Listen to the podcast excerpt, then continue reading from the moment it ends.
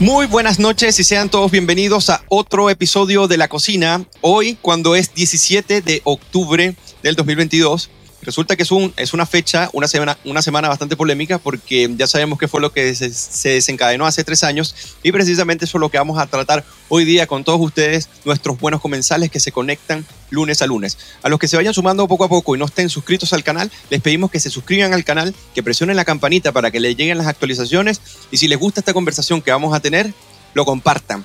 Pero antes de, de dar inicio y presentar a quien tenemos invitados hoy día, me gustaría saludar a mi querido amigo Jorge Gómez Arismendi, preguntándole cómo estás, estimadísimo. Eugeni, ¿cómo estás, amigo? Muy bien, ¿y tú, bien, George? Lo más bien, ¿cómo estuvo tu fin de semana? Estuvo bastante bueno, ¿Bien? ¿y el tuyo? ¿De descanso? Bien también, descanso, sí. Ah, descansaste. Un merecido descanso, siempre hay que de repente darse el tiempo. Y también por la semana que toca. Por la semana que toca, porque yo creo que hoy día el programa de hoy es uno, voy a atrever, atrever a decir, voy a atrever a decir que es uno de los más importantes que probablemente vamos a tener en el curso de estos de estos días o estos meses. Ah, mira. Porque, de hecho, eh, si tú te fijas, al final recordamos o de alguna forma analizamos en perspectiva algo que eh, afectó hace tres años atrás, pero que sigue eh, generando efectos, a mi parecer, mayoritariamente negativos en la vida de las personas. Así que es un programa claro. muy importante y por claro. eso también nuestro invitado a mí me parece que también es muy ad hoc y muy importante para hablar de lo que tenemos que hablar hoy día. Mira, yo estoy muy de acuerdo contigo porque al final las consecuencias de todo lo que ocurrió se manifiestan hoy día. O sea, es más presente las consecuencias del estallido en su momento, en su cenit, lógicamente la novedad trae una, una gran consecuencia, pero por otro lado, lo que, lo que tenemos hoy en día es las consecuencias. Y me gustaría pasar a invitar, como bien decía Jorge Gómez, nuestro invitado. Y nuestro invitado es autor de un libro que analiza esta temática que se llama Atrofia, nuestra encrucijada y el desafío de la modernización. Así que por eso que Jorge me manifestaba que es muy atingente llamarlo. Él es parte de la Fundación para el Progreso, uno de nuestros flamantes investigadores y se encuentra en este momento en Italia. Pablo Paniagua, ¿cómo estamos? Hola equipo, hola Jorge, hola, hola Pablo. ¿cómo están? ¿Todo? Gracias por invitarme de nuevo. Ya en mi tercera o cuarta, ya en mi tercera o cuarta cocina ya remota. así es, así es. Y, como, y siempre es un gusto tenerte, Pablo, porque, bueno, reflexionamos contigo, vamos analizando todo esto y, y más lo que, lo que se acerca al estallido, porque tú escribiste un libro desafiante y que desafía en cierta medida, de una manera un poco más pormenorizada, con un poco más de calma, después de unos años del estallido, qué es para ti lo que realmente sucedió, pero además cuáles son los, los, basamentos para hacerlo con una fuerte evidencia y que en cierta medida también compite con las, las teorías que son razonables, si podríamos decir, que se posicionaron. ¿okay? Y eso lo vamos a tratar en el plato de fondo, se lo vamos a dedicar precisamente a esto, pero para el plato de entrada, que es el plato en donde damos inicio a todas estas reflexiones, bien interesante, estamos a tres años del estallido y titulamos este, este capítulo como a tres años del estallido el cuco llegó. Y básicamente, ¿por qué el cuco llegó? Porque Jorge, que sugiere esta, esta segunda parte del título, es que una, en una columna de Daniel Matamala, él básicamente decía que todas estas cosas que hoy en día acontecen en Chile, que suceden, y que el realismo mágico en algún momento decía que no, eso jamás va a ocurrir, eso, ¿cómo vas a, de dónde vas a implicarlo, de dónde vas a sacarlo? Bueno, ya habían varios análisis, análisis que se hacen también desde la Fundación para el Progreso, donde se vislumbraba que el efecto de la violencia, de la relativización de, de la violencia, de la destrucción institucional, de la descomposición eh, de la democracia, iban a tener como consecuencia y fíjate que el cuco llegó. Y para ello, a mí me gustaría partir con algunos datos que me parecen bien interesantes, porque si bien el estallido fue hace tres años y hubo una ola de, apoyo hacia ello, uno podría decir que esta adhesión, este apoyo, esta, eh, esta cercanía con cuáles fueron eh, las causas por un lado, pero las consecuencias por otro, ha hecho que la decepción con respecto al estallido llegara. Fíjate que hay un estudio, Jorge, de Criteria, que es muy interesante, eh, que dice acerca del, del, del estallido, le pregunta a las personas con cuál de las siguientes frases te sientes más identificado. Preguntas que hicieron en el 2020, 2021 y ahora en el 2022. El estallido social fue bien positivo para el país, pero resulta que eso en el 2020 el 67% sentía que el estallido había tenido un efecto positivo para el país. Y esto se desploma 55%, eh, Jorge. O sea, no menor. Y el estallido social fue más bien negativo para el país. Entonces, o sea, si se identifica con esa palabra, resulta que apenas el 33% se identificaba con esa palabra, con esa frase, y ahora es el 45%. O sea, sube, un 12, eh, sube 12 puntos. Pero además, la legitimidad social de la violencia como medio de protesta, vimos que políticos, eh, y, antipolíticos eh, y personas que no tenían mucho que ver con, el, ámbito de la política comenzaron a legitimar la violencia, a validarla y otros simplemente a sancionarla, pero sin nunca decir qué hacer. Hay un dato interesante que dice que la legitimidad social para la violencia cayó eh, ha caído significativamente. Casi el 40% de la población considera la violencia en las manifestaciones, que, que, la violencia en las manifestaciones es la única manera de ser escuchado por la clase política.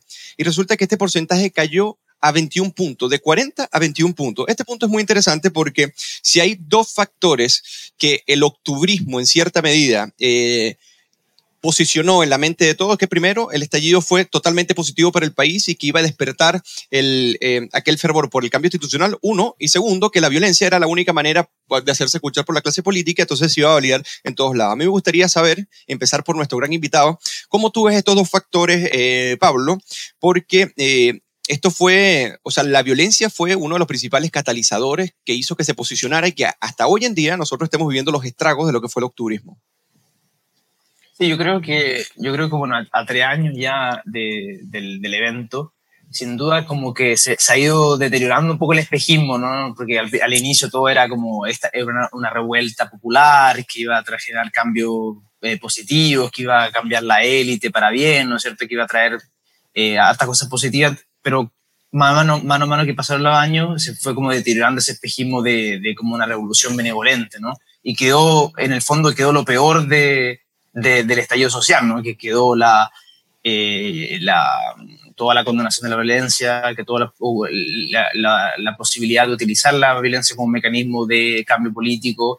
Y yo creo que también eso generó el, como la, toda esta, esta manera de validar la violencia eh, de cierta manera también ayudó como a deteriorar el Estado de Derecho. Yo creo que el, el, estallido social, yo creo que de cierta forma fue como un, un, acelerador, un acelerante de un proceso de descomposición que ya venía dándose en los últimos 10 años, que, que venía de, de, cierta manera lentamente deteriorándose el Estado de Derecho, eh, eh, la legitimación de la violencia como un elemento de cambio político, y también ciertas como políticas públicas que eran siempre cada vez más populistas, yo creo que el estallido social de esta manera eh, no dejó nada positivo, al contrario, lo que hizo fue acelerar un proceso de populismo en políticas públicas, con, por ejemplo, como lo vimos con la seguida de los retiros, ¿no?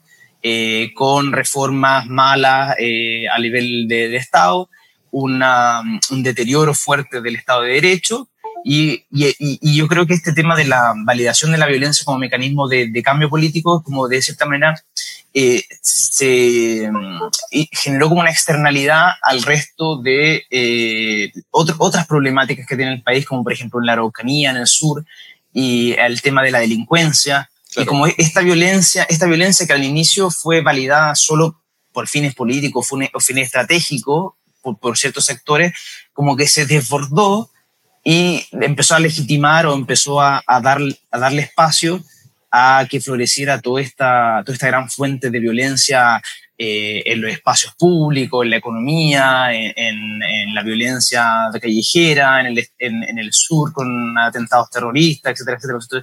yo creo que eh, dentro de las cosas como fácticas que realmente dejó el estallido social, sin duda fue ese, acelerar esos tres procesos, el de, el de populismo, el de violencia que se desborda más allá de la política.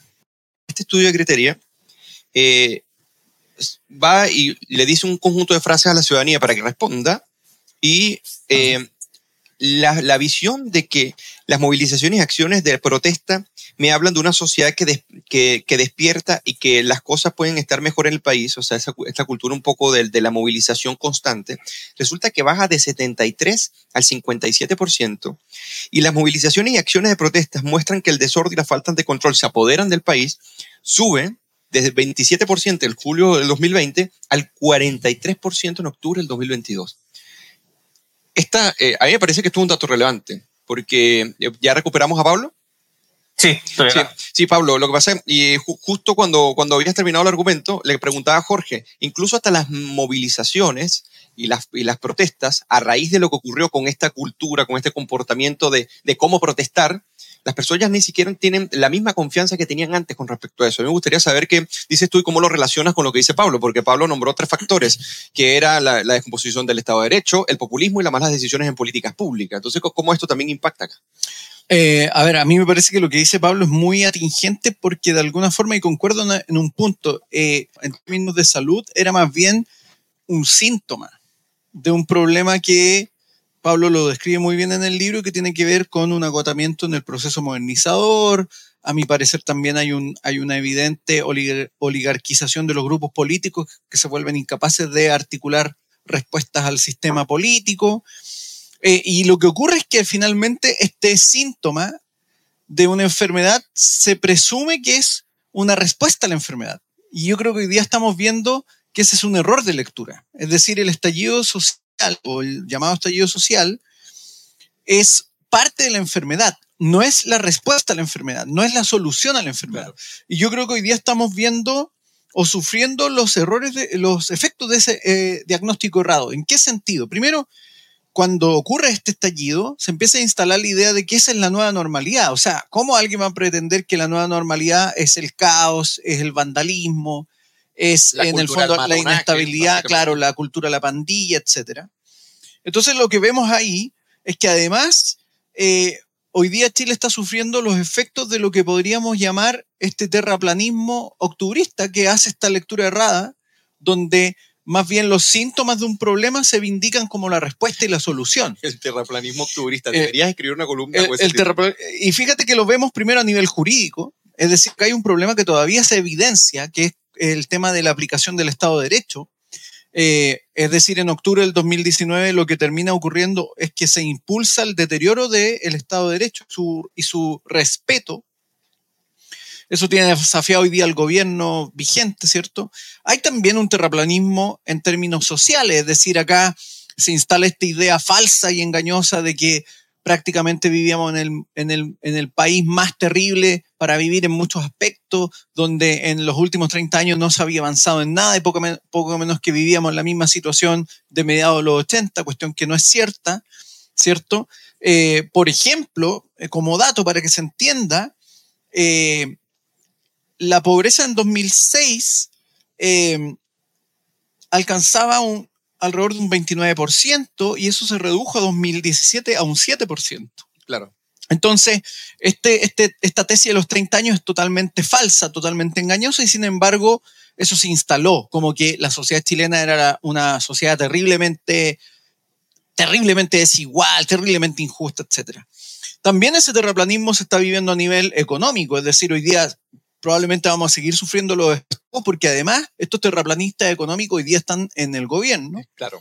Y además hay un terraplanismo político donde engañosamente también se planteó que la respuesta a esta enfermedad no solo había sido el octubrismo y el vandalismo, que el propio presidente Boric en algún momento decía esto hay que verlo con alegría o valiendo las barricadas, sino que además se redujo a que era un simple tema de corregir o cambiar la constitución.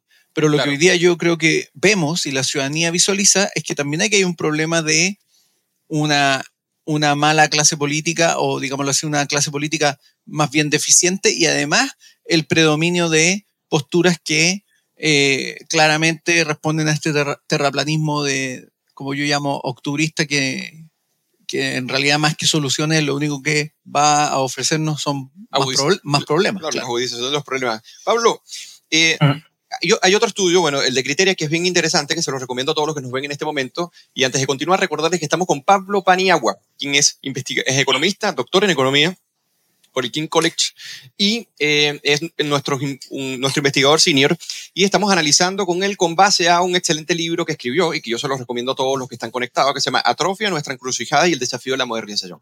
Pablo, resulta que el eh, CADEM eh, sale ayer y comienza a dar un conjunto de datos que me gustaría también analizar contigo, que es que el 72% de las personas manifiesta emociones negativas a lo que es la situación política de hoy, cuando uno la analiza con base a lo que fue hace tres años. El 25% siente miedo, el 24% desesperanza, el 23% eh, siente cansancio o estrés y solamente el 2% siente tranquilidad. Solo el 2% de la muestra, lo cual es bastante llamativo. Pero además, y con este dato me quedo para eh, cerrar el plato de entrada con tu análisis, es que el país siente que está peor que lo que era Chile antes del estallido. Y esto es muy importante decirlo. ¿En qué ámbitos y en qué proporción? Bueno, las personas piensan que el país está peor que antes del estallido. En delincuencia, un 93% lo opina. En violencia, un 90%. En orden público, un 77%. En la situación económica, el 75%, asunto que también comentaba George. En calidad política, un 73% y en pobreza, un 71%.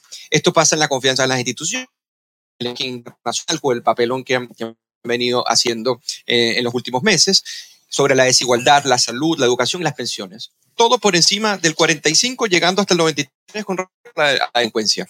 Pablo, este conjunto de, de, emociones, pero también esta sensación, y que no solamente es una sensación o una cuestión de percepción, son hechos fácticos. Las cosas están peor que antes con respecto al estallido. ¿Cómo es que, a pesar de ello, cómo es que todavía existe para ti una ley política en los hechos de octubre para tratar de, en cierta medida, guiar a las coaliciones de su gobierno, que en este caso como Prodignidad. ¿Cómo tú ves este asunto relacionado entre ciudadanía decepcionada por un que como entiende un asunto de inteligencia o es un asunto simplemente política o política? bueno, en la, en, la, coalición actual, donde, donde está en la coalición del presidente Boric, hay, hay dos almas, ¿no es cierto? Hay una en la, que la cual quiso instrumentalizar el estallido social, que, que sabemos que no era ni de izquierda ni de derecha, ni, claro. ni no era de una corriente comunista, o no, no, no había, no había detrás de, del, del proceso de estallido social. Pero hay, hay un sector de, de la coalición del presidente que trata de instrumentalizar esa, rescatando articularlo de cierta manera en forma política. Y por el otro lado está la otra mitad de, de la coalición de Boris, que de cierta manera ya se, dieron cuenta que de cierta manera el octubrismo un fracaso, ¿no es cierto? Ya desde de, de los resultados del plebiscito de, la nueva constitución, eh, con las encuestas, con el, por ejemplo, ahora con, la última encuesta de, de, de aprobación ya prácticamente por el piso del presidente, yo creo que hay una, la mitad de la coalición que se está dando cuenta de que seguir rescatando la tradición del octubrismo o tratar de asociarse al octubrismo no les va a llevar para ninguna parte. Sobre todo en la medida en que, lo que como habíamos dicho, ¿no? lo que realmente quedó del, de, del estallido social son cosas negativas que han impactado eh, negativamente en la violencia, en la destrucción del Estado de Derecho, en un eh, problema económico que van a seguir eh, probablemente exacerbándose. Entonces, al gobierno, yo creo que por el bien de, por el bien de la coalición de gobierno, yo creo que no les conviene hacer de, de cierta manera eh, enmarcarse en ese, en ese contexto. Entonces, el presidente debería desmarcarse de, de, la tradición de octubre. Pero hoy día mismo, por ejemplo, hoy día mismo declaraba que, que de cierta manera su gobierno va a seguir tratando de rescatar eh, todas esas voces de, de, de protesta que, eh, que encarnaba el, el estallido social. Entonces, es como que un día se despiertan, son como un, un, gobierno muy ambivalente, un día se despiertan contra claro. esa fuerza, otro día despiertan tratando de eh, en, en, en, en, alzarla, entonces de cierta manera viven como en una... Eh, y yo creo que eso es como, de, de cierta manera, es como el gran punto de, de, quiebre de este gobierno, la gran fragilidad de este gobierno es que trata, trata de, de, jugar con las dos bandas y cuando es imposible, tiene que saber desmarcarse de una y, y claro. saber eh, abrazar la otra. Perfecto. Jorge, para cerrar este plato de entrada, fíjate que eh, se le pregunta a las personas, esto es importantísimo, eh, ¿qué pensaron ellos a, acerca de la, la, represión y en este caso el uso de la fuerza por parte del Estado? Me gusta, ese, me gusta eso, del uso de la fuerza, porque el uso de la fuerza lo, lo usan las instituciones legitimadas precisamente para ejercer la violencia y no el uso de la violencia. Exacto. ¿no? Esto es muy importante y me parece excelente que eh, encuestadoras como Cadén lo hagan. Fíjate, fíjate con respecto al respaldo, ¿no?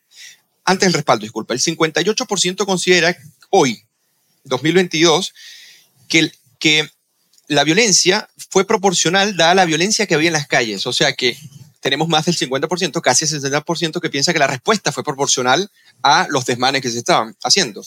31%, 31 puntos menos que en el 2019 cuando era el 69%, que pensaba más bien que la violencia era, en este caso, no proporcional o desmedida. O sea, ya comienza a cambiar la lectura con respecto a, a los desmanes y cómo las fuerzas, en este caso de carabineros y los militares, pudieron enfrentar eh, la violencia de aquellos, de aquellos Ah. tiempos. Ahí, Eugenio, te, te, te complemento algo antes que se me escape, porque lo que tú ves ahí es como la tesis inicial en el contexto del estallido social que levanta esta izquierda radical, ¿cierto?, donde está el Frente Amplio y el Partido Comunista, para justificar eh, no, no las manifestaciones, sino el vandalismo y Claro. la violencia y las barricadas, tal como lo justificaba el propio presidente Gabriel Boric, se basaba en la idea de que era una respuesta a la violencia institucional. Pero resulta que esa tesis se cae, en primer lugar, porque lo que hemos visto en los últimos meses es que el vandalismo y el saqueo continuó a pesar de que la supuesta violencia institucional ya no estaba, ya no existía. Entonces vimos que finalmente seguían saqueando en Plaza Italia, seguían agrediendo locales en Plaza Italia, sin que necesariamente existiera esa supuesta contraparte que Claro. incentivaba esta respuesta. Y ahí entonces se cae no solo esta tesis, sino además se cae esta tesis de que esta especie de violencia inorgánica era más bien defensiva. ¿Te fijas? Entonces yo creo que ahí hay un punto importante. La ciudadanía, Claro, como las víctimas, o sea, los como que nos estamos defendiendo de unos represores, pero en realidad lo que la gente se ha dado cuenta es que simplemente son grupos que se dedican a vandalizar, que se dedican a destruir, como ha ocurrido, por ejemplo, en Las Tarrias, como ocurre en Plaza Italia, y que simplemente lo hacen por, digámoslo así, Es que un afán de claro, destrucción. no, es- no- es la no- no es cultura, nada claro. constructivo. del matonaje y que tienen ese, es- ese anhelo como melancólico. Fíjate, Pablo, que por ejemplo con el respaldo al uso de la fuerza, el 92% de la muestra, o sea, esta encuesta respalda el uso de la fuerza cuando se producen saqueos, un 82% cuando se bloquean caminos o se levantan barricadas y un 78% cuando los escolares generan acciones y desorden por violencia. O sea, la tolerancia con respecto a la violencia, su relativización, se ha desplomado de una manera, de una manera impresionante. Entonces, este plato de entrada quiso eh, tocar esto de una manera un poco eh, más eh, de lo que dicen los estudios, lo que dicen las encuestas y más o menos cómo ustedes panorámicamente ven el asunto. Y ahora vamos a pasar al plato de fondo, pero antes de pasar a ese plato de fondo y a quienes se conectan y nos saludan, por acá eh, Dinamotron dice, hola, qué gusto verlos, la cocina, la cocina sigue a diario. Saludos. Mariam también está por acá eh, comentando y poco a poco se van conectando más personas haciendo, eh, analizando con nosotros estos buenos comensales lo que vamos diciendo. Ahora vamos al plato de fondo, pero previamente a los que no están suscritos, suscríbanse al canal, presionen la campanita para que le lleguen las actualizaciones y compartan este video si les gusta. Y recordarles que estamos con Pablo Paniagua, investigador de la Fundación Per Progreso, quien escribió un libro donde diagnostica y da de una manera bastante certera y muy rigurosa y con mucha evidencia qué fue lo que pasó y qué fue lo que motivó en este caso, no solamente el estallido, sino el malestar. ¿Ok? De, de Chile. Es un libro que está enfo- enfocado en precisamente explicar el malestar. Vamos al plato de fondo. Y el plato de fondo, esto se va a poner bueno, porque el plato de fondo es pensar el estallido y el octubrismo. ¿Ok? Porque una cosa es que se dé un estallido donde hay un, eh, un conjunto de movilizaciones por un conjunto de demandas que eh, muchas pueden ser legítimas, y otra cosa es el octubrismo, como aquel fenómeno donde un conjunto de comportamientos, actitudes y visión hacia el orden político es negativo eh, no solamente al orden político, sino al sentido de justicia y más bien intenta de una manera caótica tomarse los espacios públicos, privatizarlos para violar los derechos de otros, no solamente en el ámbito físico, sino también en el ámbito de las ideas. O sea, el octubrismo se ha venido desarrollando como un nuevo fenómeno disperso, irrepresentable políticamente y que cuando ha intentado hacerlo, más bien lo que se ve es una fuerte disgregación. Entonces, pensar el estallido, Pablo, tú que escribiste este libro, hay muchas tesis. Las tesis fueron muy diversas, vinieron de, de- de la, de la izquierda más radical hasta la- las visiones más liberales, y tú las describes acá, ¿no? Eh, visio- visiones que son más maximalistas y todo ello. Entonces, hay una visión que es maximalista, que es que el neoliberalismo como sistema provocó que las personas, al ver este sistema como opresivo y como este sistema que no permitía que las personas evolucionaran, sino que unos lo hicieran en detrimento de ellas, diera paso a este globo, en, términos de lo que dice Carlos Peña, en, en- en el término de un globo que sigue inflando hasta explotar, que es una tesis ridícula, lógicamente, para, para Carlos Peña. Y a mí me gustaría saber qué piensas tú, porque tú refutas esa tesis y me gustaría que lo compartieras con nuestros buenos comensales que se encuentran hoy en la cocina. Sí, yo creo que, bueno, sin duda, el, eh, esa es una de las tesis que se enarbolaron sobre todo de los críticos de la modernización chilena, ¿no es cierto? Que, que los últimos 30 años fueron un sistema de, represión, donde la expansión de los mercados prácticamente le quitó el alma, ¿no es cierto?, a los individuos, ¿no es cierto?, que es la tesis, por ejemplo, de Carlos Ruiz, y de cierta manera un poco la tesis de Luis Porto, que también es muy crítica a la modernización de los últimos 30 años. Y que Carlos Ruiz dice que, más bien Carlos Ruiz, destruyó los, a la eh, clase media, por ejemplo. Claro, que, ellos ven, que bueno, a Fernando Atria, etcétera, ¿no es cierto? Que ven, que, que, ven los 30 años como un, gran engaño, ¿no es cierto? Una, una, expansión de los mercados que fue, en vez de, en vez de darle eh, libertad y autonomía a las personas, le quitaron la autonomía, le quitaron poder de decisión, ¿no es cierto? Eh, Ruiz ha basado todos sus estudios y sus tesis en que la, la modernización eh, neoliberal chilena, de esta manera, la expansión de los mercados le, ha quitado libertad y le ha quitado autonomía a los individuos, que es completamente ridículo cuando uno revisa la evidencia. Pero lo interesante es que eh, si uno revisa, por ejemplo, todos otros países que han, han, tenido modernizaciones capitalistas, no no hay casi ninguno que tenga un proceso de, como de revolución o de estallido producto de la modernización capitalista. Si uno revisa, por ejemplo, países como Corea del Sur, Polonia, etcétera, etcétera, la mayoría de los países de los últimos 30 años que han crecido, que se han modernizado de manera más acelerada incluso que nosotros, no han tenido ninguno mm, fenómenos de este tipo, o por lo menos no fenómenos no tan violentos como, como este, de este tipo. Entonces, de cierta manera, la tesis de la expansión de los mercados y la tesis de que la modernización de cierta manera haya creado este, este, este proceso cultural, yo creo que eh, le, da mucho peso a algo que, no, que en otro lado no, se da. Eh, yo creo que de, cierta manera, eh, mi, mirada es que el, proceso de estallido social en Chile va inmerso en un proceso en el cual la democracia liberal está siendo fuertemente cuestionada por las generaciones más jóvenes por, por fenómenos de tecnología, por fenómenos de, de verticalización, de, horizontalidad de la, de la, democracia, yo creo. Yo creo que hay un, hay un problema más que nada como en cómo la democracia representativa es capaz de, de cierta manera, generar sentido a las nuevas generaciones de ciudadanos que ya no se sienten parte de un, de un demos, ¿no es cierto? Y yo creo que hay, una, hay un tema de, cultural, generacional. Yo creo que las redes sociales, la, tecnología juega un rol trascendental en poner en jaque a la democracia liberal. Y si uno mira, por ejemplo, eh, eh han habido en los últimos cinco años estallidos sociales en Bolivia, en Ecuador, en Colombia, Francia, en Colombia, en Estados Unidos, ¿no es cierto? Y, y, y, y, no tienen mucho que ver con la expansión de los mercados, no tienen mucho que ver con, con, eh, con el modelo neoliberal, ¿no es cierto? Porque han ocurrido eh, en países como Egipto, por ejemplo. Entonces yo creo que, yo creo que hay, un, hay un fenómeno más tecnológico-cultural eh, que se relaciona con cómo, cómo hacemos política, cómo, cómo los individuos forman parte de la, cómo se, transforman en ciudadanos. Yo creo que hay un, un, problema ahí de que las, las generaciones más jóvenes son profundamente horizontales y la democracia representativa, por, por definición, ¿no es cierto?, es, vertical, y, requiere de muchos pasos, ¿no es cierto? Entonces yo creo que ahí hay como una, un problema, una tensión que no hemos sabido eh, solucionar, yo creo. Oye, Pablo, eh, y Jorge, Jorge, el tema de las tesis, gracias Pablo, el tema de las tesis, están estas maximalistas, están las monocausales, por ejemplo, que dicen que es un factor que es la desigualdad, por ejemplo, o que teníamos una mala constitución, o las multicausales, pero que apuntan hacia una visión más ideologizada, que por ejemplo dicen percepción de la desigualdad, la clase política lejana a la ciudadanía, la corporativización, la crisis de legitimidad. Hay muchas cosas ciertas, otras no. Y me gustaría, Jorge también ha venido analizando este tema de una manera bastante interesante y me gustaría preguntarte, Jorge, porque, porque yo entiendo que tú también suscribes la tesis que desarrolla acá Pablo Paniagua y que tienes algo que decir con respecto a lo político. Me parece que esto es clave.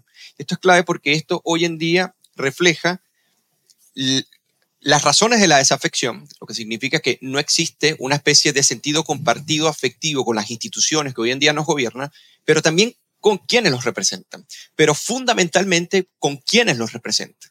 Entonces, esto también nos hace notar en cierta medida que hay un asunto político acá, que por cierto Pablo también lo, lo, analiza en cierta medida, y a mí me gustaría ahondarlo contigo, Jorge. O sea, si nosotros a nuestros buenos comensales queremos eh, explicarle hoy cuál es tu visión acerca de las razones del estallido eh, y que hoy en día quizás permanecen, Jorge, ¿cuáles serían? Ahora, a mí me parece que efectivamente em, a nivel, si uno lo ve a nivel global primero, hay claramente elementos sociales, eh, yo creo que hay elementos que tienen que ver con un tema generacional, que alteran una serie, una serie de elementos que configuran eh, los, los, mecanismos de relación en los sistemas políticos democráticos.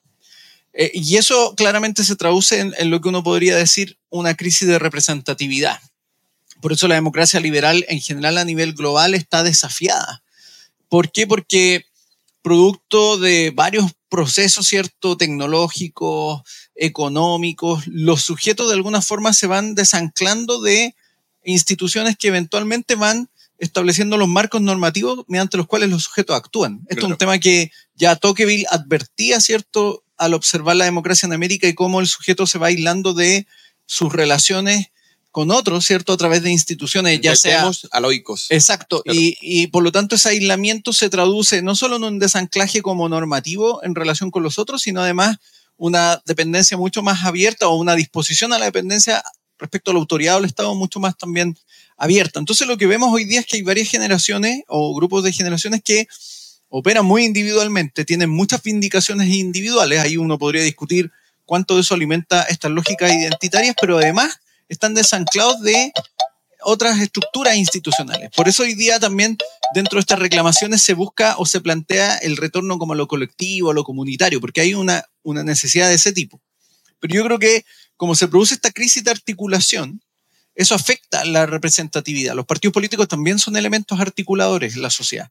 Por lo tanto, los partidos políticos entran en una fase de crisis de representatividad ¿Y en Chile se da con mucha fuerza? Eso se da, yo creo, a mi parecer, muy fuertemente en los últimos años, producto de que los partidos políticos se oligarquizan, se, de alguna forma, se oligarquizan de manera excesiva, porque nadie puede pensar que los partidos no van a tener élites ni ninguna institución que tenga. Cuando te refieres a oligarquizan, ¿qué, ¿qué, significa un comportamiento oligárquico de los partidos? Que más bien empiezan a operar en función de sus propios intereses y no en función de los intereses de sus representados o del interés general, que debería ser la lógica en una democracia representativa.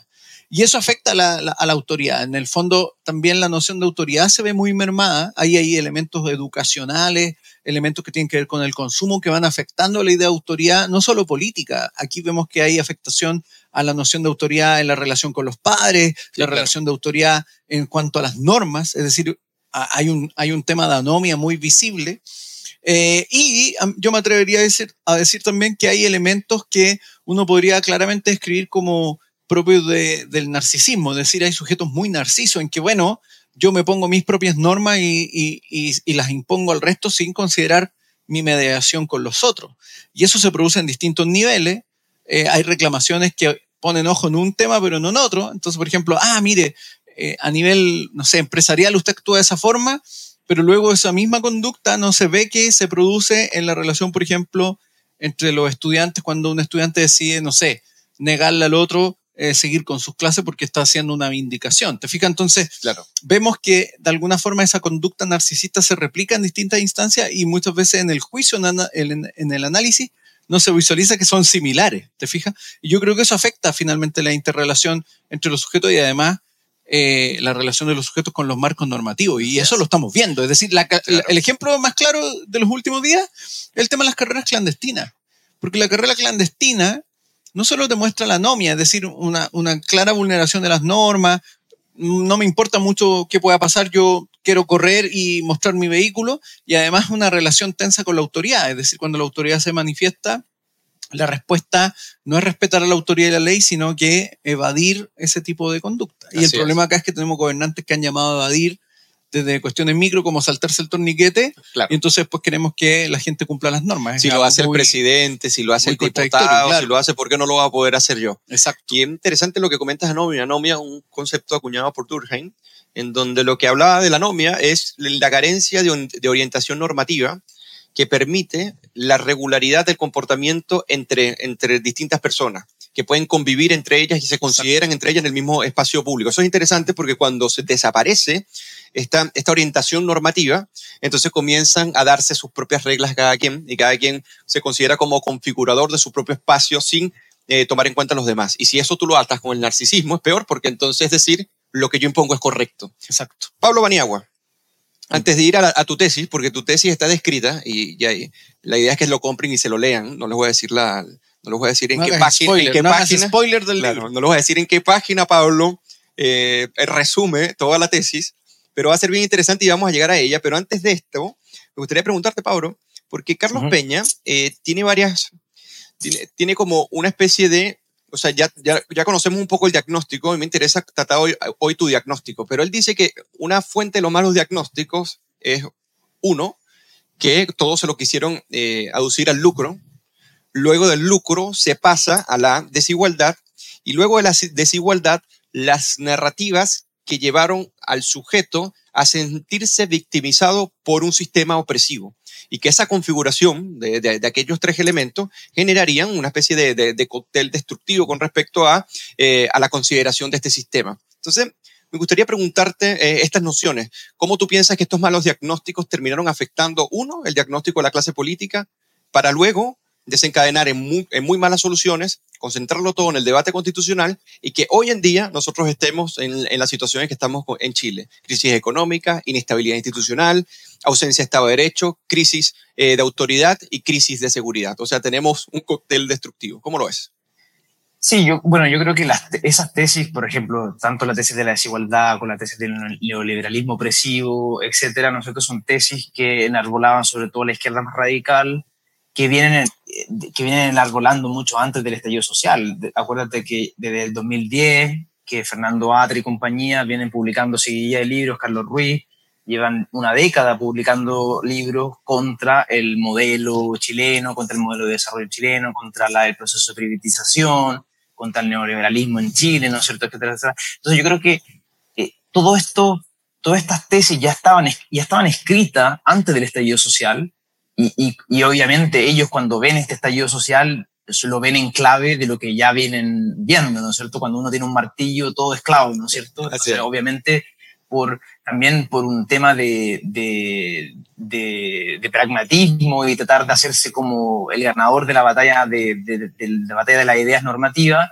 toda esta gente, como por ejemplo Carlos Ruiz, Fernando Adria, saltan al carro interpretativo utilizando las tesis que ya tenían en mano, diciendo, ven, nosotros, nosotros se lo, se lo, venimos diciendo hace 10 años que este modelo tenía que tarde o temprano explotar, ¿no es cierto? Cuando en realidad, si uno revisa la evidencia, y ahí trato de hacerlo en el libro, eh, no tienen ninguna relación una cosa con la otra. Y yo creo que, y yo creo que de cierta manera, los últimos tres años de ex post estallido, de esta manera le dan un poco la razón tanto a mi tesis como a la tesis de Peña. O sea, por ejemplo, imagínate, hace, hace un año atrás, ¿se acuerdan las, las colas que habían para ir al IKEA? O las colas que habían para H&M, o las colas para, para, comprar las zapatillas Nike. O el último iPhone, claro. El concierto de Daddy Yankee, ¿no es cierto? Y, y, y, una seguidilla de casos, de casos donde cuales la gente pareciera estar perfectamente cómoda con el, neoliberalismo, con el neoliberalismo no, no, lo ve como un sistema opresivo, al contrario. ¿no? Entonces yo creo que eh, el paso del tiempo ha demostrado que esas tesis de la desigualdad, de la expansión de los mercados opresivos del neoliberalismo no se sostienen por los mismos ciudadanos que son perfectos consumidores, están felices de ser consumidores de de la modernidad, ¿no es cierto? Creo que los ciudadanos están más cómodos con la modernidad que los pensadores de izquierda que están con la modernidad. Claro. Entonces, pero, pero sin duda ellos se suben a este carro porque de cierta manera quieren ganar el, el, debate normativo, porque en el fondo su verdadero objetivo es desmontar el modelo de desarrollo, porque en el fondo todos estos pensadores, eh, si algo tienen en común es que aborrecen los mercados, ¿no es cierto? Aborrecen claro. los mecanismos de mercado como una solución a los problemas públicos, ¿no es cierto? La, todos los trabajos de Atria en los últimos 10 años se han tratado de articular en torno a esta noción, ¿no es cierto?, de que los mercados no deberían ser la solución a los problemas públicos, ¿no es cierto? Entonces, la única forma de, de, de cierta manera, dar vuelta a esta, ese orden es de cierta manera erradicar y, y expulsar. Es como un proceso de, como de exorcismo, ¿no es cierto? Claro. Eh, Atria, Atria, es como el exorcista de, de, de la expansión de los mercados. ¿no claro, pero la, única, pero la única forma de exorcizar al paciente es, es matar al paciente, de cierta manera, eh, cambiando, cambiando el marco de regla. Y por eso, por eso yo creo para, esto, para, para todos estos pensadores era tan importante cambiar la constitución. Porque cambiando la constitución uno permite exorcizar los mercados de la educación, de los sistemas de pensiones, de la privatización de las carreteras, ¿no es cierto?, etcétera, etcétera, ¿no es cierto? Claro. Eh, y, y, entonces yo creo que eh, eh, nuestro proceso de, de, decadencia institucional es la conclusión lógica de las tesis de estas personas. La, la, única forma de poder dar vuelta a la tortilla y cambiar el, de cierta manera el modelo, de cierta manera es desmontándolo, es pasándole la retroexcavadora, como diría eh, Quintana, ¿no es cierto? Así es. Entonces yo creo que la, la conclusión, eh, los resultados en los cuales estamos viviendo hoy son la consecuencia lógica, si bien fallida, de las tesis de estos pensadores. Nosotros estamos viviendo, nosotros estamos viviendo como ex post las consecuencias de los 10 años de, de, pensamiento de la izquierda radical liderada por Adria, Ruiz, Mayol, etcétera. Mira, me ha gustado mucho esta conversación porque es una conversación que está tomando diversas variables para ah, explicar el, estallido. Ya vamos a cerrar el plato de, de, fondo. Miren que se han pasado 42 minutos así. Y fíjate que Pablo comenta aquí, y aquí así hago spoiler. Para Pablo, para Pablo el, el tema del estallido se puede explicar más por un freno abrupto a la modernización de las cuales todos le gustaba sentirse parte y por, y por ende la modernización, o sea, sería, no sería, eh, sería una consecuencia la modernización, más no la causa sería la modernización. Entonces, esto a mí me parece que es bastante explícito, porque lo comentabas al inicio de tu intervención. O sea, no es que las personas abandonen la, modernización porque aquella le hace comportarse de una manera distinta a lo que son, sino que por el contrario, cuando se frena ese proceso donde todos van eh, accediendo a un conjunto de bienes, pero también de participación política, va generando en cierta medida adhesión a ese mismo sistema donde se están beneficiando. ¿Qué pasa cuando hay un corte abrupto? Bueno, se generan eh, este tipo de consecuencias y se viene anclando una especie de malestar. Tú lo dices en tu libro, comenzamos a crecer a 2,4% por, eh, los últimos, si más no me equivoco, 10 años. Eso generó un efecto eh, bastante negativo. Entonces, eh, me, me, gustaría, ah, o sea, antes de cerrar este plato de fondo, bueno, que, que primero Jorge comente esto y luego Pablo, pero ¿te parece que este freno abrupto eh, es una de las causales eh, más sustantivas y no más bien aquella que dice que fue la modernización la que, la que, la que llevó a que las personas se, se comportaran de manera anómica?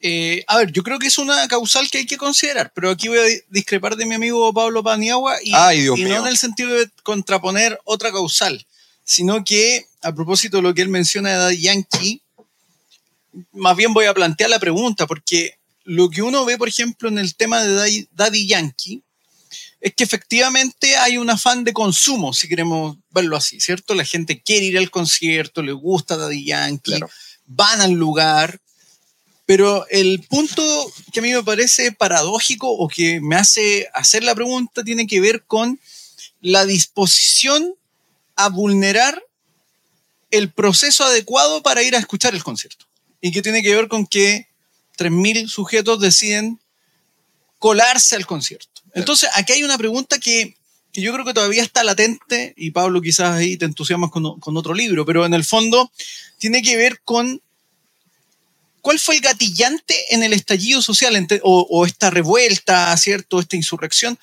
Porque uno tiene que hacerse la pregunta, esa masa de, de, de, sujetos que se mostró dispuesta eh, no solo a manifestarse, sino que al vandalismo, que se mostró dispuesta al saqueo, estaba ahí latente. ¿Cierto? Entonces, de alguna forma lo que vemos con Daddy Yankee es que efectivamente hay una disposición al consumo, a la satisfacción del consumo, pero también a la par hay una clara incivilidad. Claro. Entonces ahí yo veo una paradoja, ¿cierto? Y yo creo que todos quienes creemos que los mercados deben ser libres, también tenemos que hacer una pregunta si pueden existir mercados sin marcos normativos. Yo creo que ahí hay un problema, porque obviamente el que se pase los torniquetes o que, mira, voy a darme estos chocolates del supermercado y no los pago, hay un problema ahí, ¿cierto? Entonces, ahí entra una pregunta que a mí me parece que está todavía latente, que ¿cuáles son los gatillantes? Porque si a mí me gusta mucho la analogía, podríamos decir que esa masa de sujeto era el pasto seco y que alguien vio la oportunidad de tirar un fósforo y se prendió la pradera. Eh, un poco siguiendo la analogía de Elías Canetti de que las masas son como el fuego. Yo creo que de alguna forma hubo asusadores, eso es indiscutible. Hubo gente que asusó. Que se aprovechó, claro. Que, que asusó eh, de alguna forma la odiosidad, que asusó eh, la manifestación violenta. La pregunta es por qué la gente se mostró tan dispuesta a, a, a, eso. Y yo creo que hay un factor que tiene que ver con cuotas muy claras de incivilidad, ciertas distorsiones, digámoslo así, en los sistemas de creencia, donde ya de mucho tiempo se venía incubando la idea de que, bueno, la violencia es una forma legítima de obtener cosas, lo, ve, lo veíamos por lo menos desde el 2000 11, ¿cierto? La toma de colegio, esos sujetos que estaban en el colegio se tomaban en el colegio, luego estaban en la universidad y por lo tanto hay un caldo cultivo acumulado también en esto. Y hay que hacerse la pregunta si esa incivilidad desapareció y a mi parecer eso no ha ocurrido. Es decir, esa incivilidad está presente todavía. Pablo Paniagua, coméntanos. Sí, bueno, yo mira, yo creo, yo creo que hay de cierta manera como cuatro factores aquí dentro de la conversación. ¿no? El primero es eh, este fenómeno cultural o, histórico de los últimos 10 años, ¿no es cierto?, en la cual esta generación desde el 2010 en adelante ha, crecido eh, fomentando la violencia, tomándose las calles, ¿no es cierto?, creyendo que la protesta, la toma, la, la manifestación masiva es la forma legítima, la forma correcta de hacer política, ¿no es cierto? Entonces, tenemos casi una, dos décadas ya donde la mayoría de los jóvenes, por lo menos en las, en las, ciudades más importantes, han crecido bajo este paradigma de, de, lo que debería ser la política, ¿no es cierto? La violencia, la toma, tomarse los colegios, ¿no es cierto? Acuérdense, el 2011, después el 2016, ¿no es cierto? Con esa, con esa famosa destrucción de ese Cristo de la iglesia, después con la muerte de Catrillanca, que prácticamente azotaron la mayor parte de las iglesias de Santiago Centro.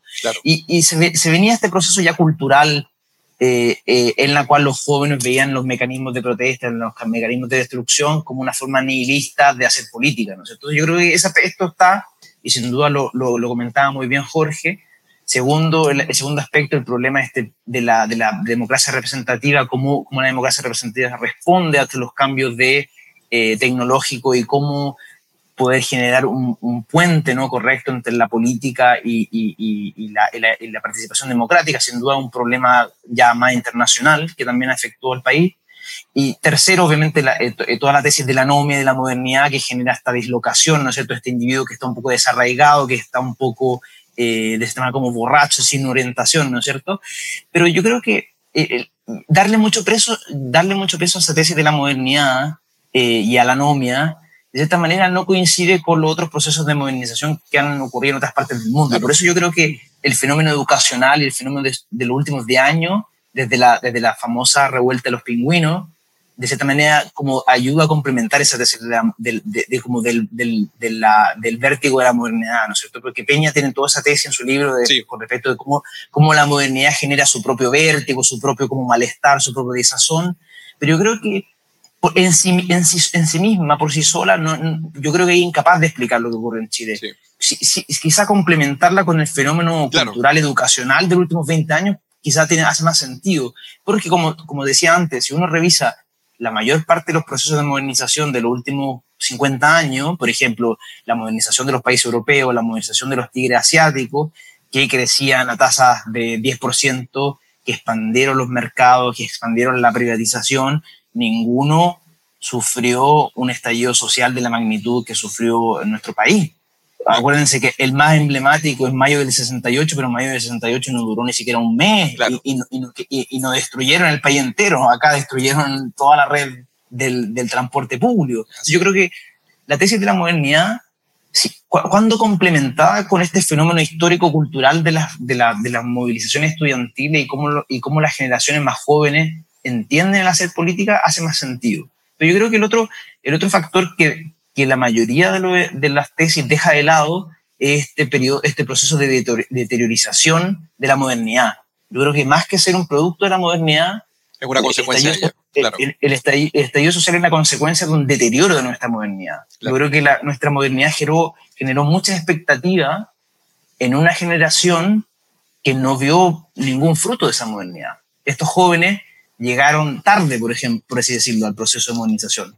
Nosotros que somos ya más viejos, de que nacimos en los años 80, de cierta manera vivimos el boom, ¿no es cierto? Vivimos el boom, eh, el, boom eh, de la modernización eh, económica, en el cual nosotros encontramos trabajo, ¿no es cierto? Etcétera, etcétera. Pero esta generación que vino después encontró como de cierta manera toda esta expectativa fracasada, ¿no es cierto? Porque no había crecimiento económico, no había mercados laborales que absorbieran eh, a la educación, toda esta gente que se endeudó con la educación superior, la educación superior al final terminó siendo una ilusión más que una verdadera promesa, ¿no es cierto? Entonces yo creo que eh, eh, debido a que el proceso de, modernización se desaceleró, tanto económicamente como el, Estado de Chile nunca se modernizó, eh, yo creo que tuvimos problemas de servicios públicos, problemas de, que el Estado no se modernizó, no se, no se modernizó y no crecimos suficiente, generaron como una, como una desilusión con respecto a la modernización muy grande. Entonces, más que ser el producto de la modernización, Claro. Yo creo que la evidencia más pareciera indicar que es un producto de que se desaceleró y, que, y que todas estas expectativas que generó al final no, no, se materializaron para una generación que vino después de nosotros, ¿cierto? Así es. Oye, hay varios comentarios interesantes. Acá Cassandra dice, pero también es asusar el correr los límites jurídicos y morales en una sociedad por años. Eso es la hegemonía cultural al fin a la izquierda radical el pasto estaba seco para que lo secaran, eh, muy en la línea de, Jorge. Y bueno, también lo que comenta Pablo. Bueno, y acuérdense, acuérdense, bueno, los que, los que vivía, yo vivía, en el, yo vivía en el centro de Santiago mucho antes del estallido social, y acuérdense, el, Instituto Nacional pasaba tomado, los, alumnos llevaban Molotov, ya, ya como en el 2016 empezaban a llevar Molotov, eh, cuando, cuando empezaron a destruir la iglesia y después con, con la muerte catrillanca prácticamente destruyeron el centro de Santiago. Entonces yo creo que fue fueron unos 10 años donde se fue lentamente corriendo el cerco de lo posible con respecto a la violencia hasta que, bueno, el 2019 es, simplemente como el, empujoncito final de un proceso que ya llevaba de año incubándose, ¿no es cierto? Así es. Oye, ha pasado el tiempo volando, han pasado 53 minutos y iniciamos el programa y pasaron como si fueran dos minutos. Así que vamos a tener que pasar de una vez al jugo de la semana. Y a todos los que están conectados, el jugo de la semana es donde nosotros eh, vamos determinando quién dio jugo, ya sea el día lunes o la semana pasada. Y es bien interesante porque eh, nosotros lo que hacemos es tomar las personalidades que más tienen jugo y comenzamos a analizar un poco qué implican esos jugos. Entonces me gustaría iniciar porque este, esta sesión del jugo va a ser distinta a la, a la normal, porque esto va a ser el jugo en retrospectiva. Nosotros vamos a ver quiénes dieron jugo en el 2019 con respecto al ah. estallido y, en el 2019 y luego, y que hoy en día, y siguen dando jugo hoy en día estando en espacios de poder. Me gustaría iniciar con el jugo de, Jorge Gómez Arismendi. Jorge, ¿con qué jugo quieres iniciar hoy? A ver, eh, este jugo tiene una característica muy distinta a los jugos que hemos visto antes, porque llegamos a la conclusión con Eugenio que el jugo prácticamente tenía que ser colectivo, porque había mucho material de jugo. Mucho material. Eh, pero yo voy a partir esencialmente con eh, Giorgio Jackson, quien ya es un habitual de los jugos, quien en una entrevista, ¿cierto?, en un canal de televisión, esbozó la idea de que había que considerar el contexto en el que ex ministros, o, perdón, actuales ministros como Nicolás Grau o, o Julieta Brodsky habían emitido opiniones respecto, en este caso, a las policías, a carabineros. Cuestión que parece muy absurda porque además él esboza esta idea de que eh, en las familias también se emiten opiniones que pueden ser dolorosas o que pueden ser irrespetuosas. Y entonces el ministro además está haciendo una analogía entre lo que es el espacio privado de la, de la familia con lo que implica eh, el buen uso del lenguaje por parte de quienes aspiran a ser autoridad. Y ahí se equivoca garrafalmente y obviamente da jugo Giorgio Jackson porque además lo que vemos es que en una democracia no hay contexto para asusar y justificar la violencia.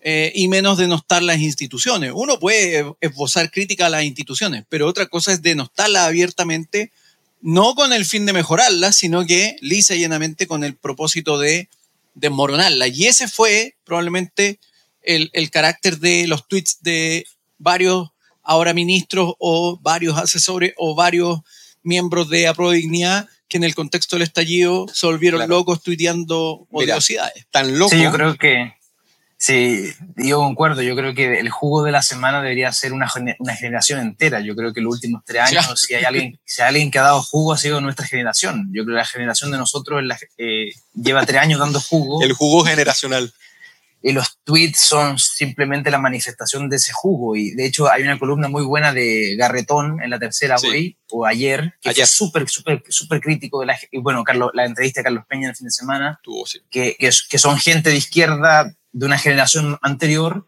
que les dice, chicos, están dando jugo, pero de forma enorme, ¿no? Bueno, fíjense. Y, un jugo peligroso, por lo demás. Fíjense, em, fíjense para, para llevarlo a los tweets. Nicolás Grau, el 3 de octubre del, 2000, del 2020, si más no me equivoco. Pagos criminales y asesinos. Espero que todos ustedes y sus jefes políticos paguen alguna vez por todo el daño que han causado. pacos asesinos, el pueblo tiene todo el derecho de odiarles. Hoy en día él se retracta, Nicolás Grau se retracta sobre ello, pero lo, más insólito de este asunto, que uno del, el, que es el jugo que da eh, Jorge, que es Giorgio Jackson, miren lo que dicen. Los contextos son importantes, tenerlos en consideración cuando se analiza lo que cada una de las personas dijo. Los comentarios en las redes sociales son parte de nuestro historial, tampoco vamos a renegar de nuestro pasado. Yo creo que estos ataques de sinceridad, pero también estos ataques de justificación, terminan, en cierta medida, diciendo por qué dan tanto jugo, porque terminan relativizando la violencia, como si el contexto justificara, en cierta medida, que los destrozos y, la quema de, de, las estaciones de metro, de metro 7 totalmente quemadas, como 18 eh, parcialmente quemadas y 93 aproximadamente atacadas y eh, eh, más de 15 mil eh, empleos se vieron eh, en riesgo, un plan de recuperación económica que fueron aproximadamente 5.500 millones de dólares. Entonces, uno cuando ve esto, o cuando ve, por ejemplo, que la ministra de las Culturas, Julieta Brodsky, feminista, claro, feminista. ¿se puede decir esto por YouTube? No, yo creo que no. no se puede decir, pero Por bueno, el en, pito, algún- por el pito. en algún momento se lo vamos a, a comentar, pero también hay algo que compartió Jorge Gómez, eh, Pablo, en su Twitter, que fue cuando la élite política, parte de la centroizquierda y la izquierda radical, se vanaglorió cuando recibieron a los de la primera línea en el ex Congreso en el marco de un foro sobre los derechos humanos. A ese nivel estaba el cenit de idiotez Ah, de exacto. parte de la élite política que se dio el lujo de recibir a la primera línea casi que pontificándolos como aquellos re- redentores de la sociedad. Entonces a mí me parece que lo que dice eh, Pablo, lo que dices tú, que toda una generación dio jugo, y más con estos, eh, con estos tweets que hicieron y que hoy en día dicen, bueno, mira, ¿sabes qué? O me arrepiento o hay que considerar el contexto, no hace más eh, que eh, revelar lo inmaduro que son, porque el mea culpa es necesario. Y en eso se parece mucho a, la, a todo el mundo intelectual de los años 60 en Francia, ¿no es cierto? Acuérdense Claro, cuando, exactamente. cuando, cuando to- todo, este, todo este mundo manipulado por eh, las revoluciones comunistas eh, en China eh, y en, en otros lados, toda esta, toda esta generación que supone que era la más culta, que era, que era los gobernantes y la élite intelectual del país, todos eh, justificando la violencia, abrazando los totalitarismos, tratando de inventarse excusas cerrando los ojos ante las violaciones de los derechos humanos y ante el desorden y la violencia mundial por promover cierta ideología que iba de acuerdo a sus gustos políticos. Y ahí, bueno, ahí nace, la, ¿no es cierto?, el pensador Raymond Aron, que él dice, bueno, toda esta, toda esta generación perdió la, perdió la conciencia, perdió la, la razón. ¿no Bueno, ya, ya hay gente de la talla ya por Sartre, por ejemplo. O de, Yo creo que algo, algo parecido ocurrió con esta generación. Yo creo que esta generación de esta manera perdió la razón, perdió el sentido, vinculado por la ideología, por los gustillos políticos, por, por tratar de tomar el poder y de cierta manera empezaron a justificar lo injustificable y, y creo que les va a pasar la cuenta. Y, o sea, al país entero les va a pasar Y- la cuenta. pero pero cayeron, cayeron como en, esa, en ese opio de los intelectuales que habla Raymond Aron. Y además, Pablo, yo creo que perdieron el sentido de responsabilidad, porque ellos son, se quieren o no, son élites, son de la élite de la izquierda, y perdieron el sentido de responsabilidad, porque eh, eh, podríamos hacer eh, el programa completo los jugos de esta generación de Frente Amplista, de Apruebo Dignidad, porque hay un dato, el, el Banco Mundial hoy día informó que Chile eventualmente podría retroceder siete años en términos de derrota a la pro- pobreza, siete años. Además, el índice de incertidumbre económica eh, está Chile con un índice de incertidumbre económica terrible. Sí. Y aquí no hay que olvidar otra frasecita que se mandó, en este caso Sebastián de Polo, eh, cuando paladín, dijo que claro. para llevar a cabo las reformas iban a meterle inestabilidad al Bien. país. Y obviamente la ciudadanía hoy día está pagando los costos de tener gente que gobierna, que tiene la idea de que es fácil meterle inestabilidad al país con tal de llevar a cabo nuestras propuestas ideológicas y nuestras perspectivas. Y hoy, y hoy día estamos pagando eso. Es decir, hoy día vamos a retroceder en la derrota a la pobreza. Y además probablemente el próximo año y los años subsiguientes vamos a tener menos inversión, menos empleo y por lo tanto más pobreza, porque además nos están haciendo pebre todos los índices de, de certidumbre económica. Entonces, eh, dan jugo por donde sea. eh, y por lo tanto aquí vemos otro jugo de Sebastián de Polo. Nicolás Grau ni hablar. eh, Claro. da jugo siempre, porque de hecho meses atrás le dijo a los locatarios de Las Tarrias, casi, eh, bueno, en una entrevista en realidad él decía que era preferible no ir los viernes, porque obviamente los vándalos van los viernes a hacer sus ¿no? demandas en O, Las que, Tarrias. o que la inflación también tenía aspectos positivos, por ejemplo. Exacto. oye, tenemos que ir cerrando, pero no podemos cerrar sin ir al bajativo. Pero antes de cerrar esta, esta sección, que es del el plato de fondo, que nos fuimos bastante al fondo, me gustaría leer eh, una respuesta que da Peña, eh, Carlos Peña, con respecto a Gabriel Boric y lo que comentaba eh, Jorge, que coincidió perfectamente con el, tema de la responsabilidad. ¿no? Dice lo siguiente, la responsabilidad consiste en mirar para atrás y decir, me equivoqué. Boric ha cometido persistentemente el error de creer que todo se arregla a punta de excusas, como un fanático religioso que se alegra de pecar porque le da la oportunidad de reconciliarse con Dios cada cierto tiempo un político de veras no homenajea a sus convicciones, sino que está atento a las consecuencias que de sus convicciones se siguen en la realidad. Nosotros tenemos una élite política inmadura, no preparada para gobernar el país, que está dando jugo y que está llevando a la decadencia, está consolidando la decadencia que ellos mismos promovieron, defendieron, a la violencia que ellos mismos relativizaron y que están llamados hoy en día a perseguir siguen en cierta medida dando jugo porque ni siquiera las respuestas que dan son efectivas con respecto a los desafíos que se les vienen. Así que ya cerramos el jugo de la semana, ahora vamos a pasar al bajativo. Y el bajativo, a todos los que están conectados, tenemos a 217 personas conectadas, 224 ahora a las cuales los que no están suscritos les, les, pedimos que se suscriban al canal, que presionen la campanita para que le lleguen las actualizaciones y que comparten este video si les gusta esta conversación, que posiblemente eh, estoy seguro que les va a gustar. Pero eh, ahora vamos a pasar al bajativo, que nosotros damos recomendaciones de libros, películas, series, en las cuales ustedes puedan profundizar o quizás distraerse un poco de lo que es todo este acontecer político. Hay muy buenos comentarios, los buenos comensales estuvieron hoy bastante activos, me imagino, en torno a las fechas. Y recordarles que estamos con Pablo Paniagua, que no solamente es investigador de la economista, doctor en economía al King College de Londres, sino que también autor de este gran libro que eh, no me canso de recomendar, que se llama Atrofia, nuestra encrucijada y el desafío de la modernización, donde da una, un muy buen análisis. Lo voy a citar ahora porque lo voy a recomendar, obviamente, eh, pero me gustaría empezar con Jorge Gómez Arismendi. ¿Cuál es tu bajativo? Bueno, a propósito de todo esto de la prodignidad, y a propósito del mal llamado estallido social, ¿cierto? Y toda la violencia vandálica iniciada en octubre del 2019, aquí hay que ver claramente que lo que primó fue la moral de la pandilla. ¿Cierto? La moral Ah, de la te- te pandilla. Te, pusiste como Albert Camus. Sí, y no hay que olvidar que en algún momento en ese contexto se vindicaba a las barras bravas como este nuevo sujeto político, se aplaudía la presencia de las barras bravas. Hoy día están espantados porque un barrista es invitado al Congreso, pero resulta que no se espantaron cuando la primera línea era invitada al ex Congreso. Buen punto. Y eh, por lo tanto ahí lo que uno podría preguntarse es cuánto de la ética de la barra brava compra- comparte a pro dignidad con Pancho Malo. Es una pregunta que la dejo abierta. Oh, Mi libro se enojó. o el libro que yo voy a recomendar hoy día es un libro que nosotros reeditamos en la fundación que se llama La filosofía de la violencia de un gran pensador chileno ya fallecido, Jorge Millas, ¿cierto? Que fue profesor de Derecho, eh, profesor de, en la Universidad de Chile, en, en varias universidades en realidad. Qué gran libro. Y voy a leer una, un- una, una frase que él menciona o que él da, ¿cierto? Donde plantea un tema que a mí me parece relevante a propósito de la irrupción de lo que podríamos llamar los hombres de acción en la política chilena. Porque todos están espantados de que efectivamente un ex barrista, ¿cierto? Hoy día esté oficiando de líder y se le invite a discutir sobre una nueva constitución, pero moros y cristianos han permitido que esa dinámica de las barras bravas se instale en la política chilena. Y aquí la frase de Millas es muy decidora porque dice, ahí donde el fascista pone inhumano regocijo estético, gratuita indiferencia ante el martirio de otros hombres, el guerrillero pone odio humano comprometido, utilitaria indiferencia ante lo mismo. Pero el resultado ético es uno solo.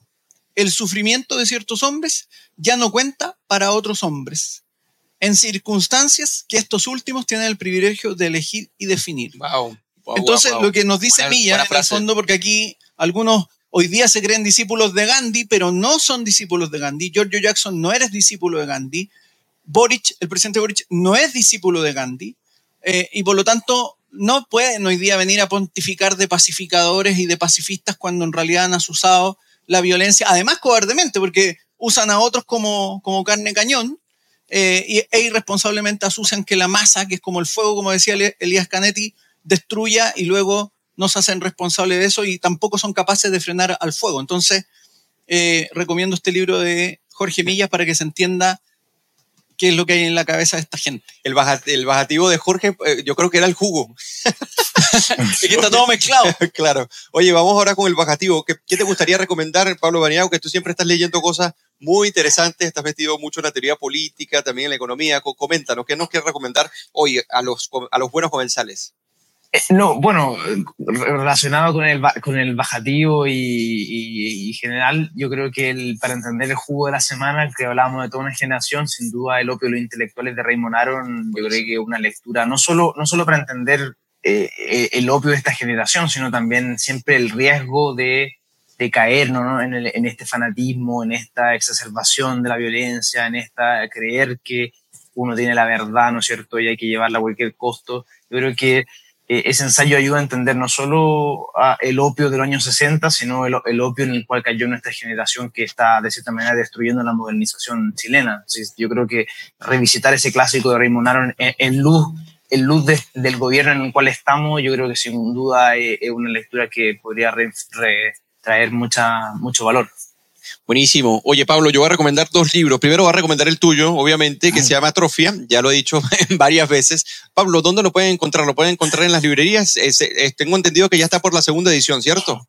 Sí, ya está en la segunda edición eh, y bueno, está disponible tanto en todas las librerías grandes del país eh, y también está disponible online en, la, en el sitio de Real, Real, Editores. Uno va a la página de Real Editores y lo puede comprar ahí online, le llega en, unos cuatro días a la casa, así que cuando, cuando quieran lo pueden comprar por la página de Real. Ya saben, eh, compren el libro Atrofia del gran economista Pablo Paniagua, en donde van a encontrar un muy buen análisis diagnóstico pero una explicación detallada y pormenorizada de qué pasó para que el malestar en cierta medida llegara a ser lo que fue.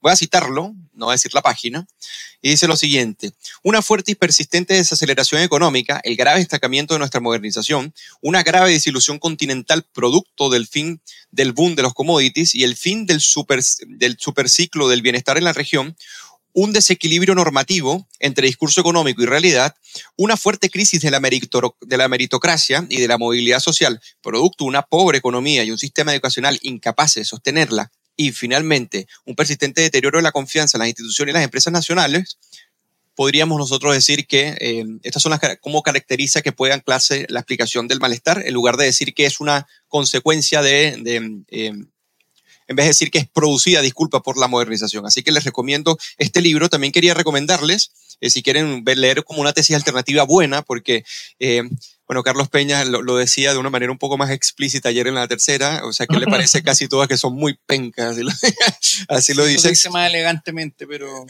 no, lo, dice así, te lo juro. yo, creo que ese, yo creo que ese es un gran problema del...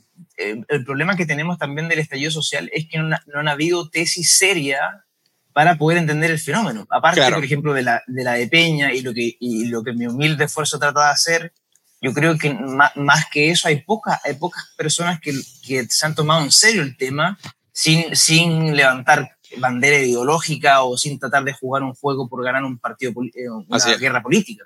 Así es. Entonces, a mí me parece que las dos tesis más, más interesantes y más importantes, incluso si quieren ver eh, cómo, cómo, esta tesis eh, es bien interesante y cómo no solamente la explica Pablo, sino que también la explica, la explica Bettina Hortz y Juan Luis Osa, que estuvieron en el lanzamiento, que yo, por cierto, moderé de Pablo. Lo pueden encontrar en nuestro canal de YouTube. Es bien interesante. Así que esa era la recomendación que quería dar.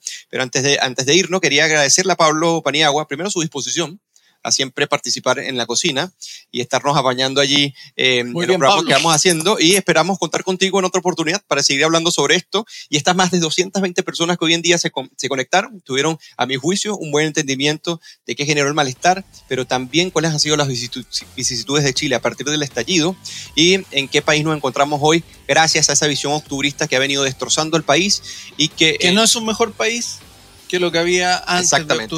y eso lo dicen los datos, no solamente los datos fácticos, sino la percepción de las mismas personas. Así que muchísimas gracias a todos los que se conectaron, a estos buenos comensales que nos acompañan eh, cada lunes. Y Pablo Baniagua, te mando un abrazo de acá a la distancia. Un abrazo a la distancia. Y, Muchas gracias por invitarme. Ojalá nos veamos luego en un par de semanas cuando vaya a Chile a visitarlo. Pero por supuesto. Ah, pensé que iba a decir que fuéramos a Italia a grabar la cocina.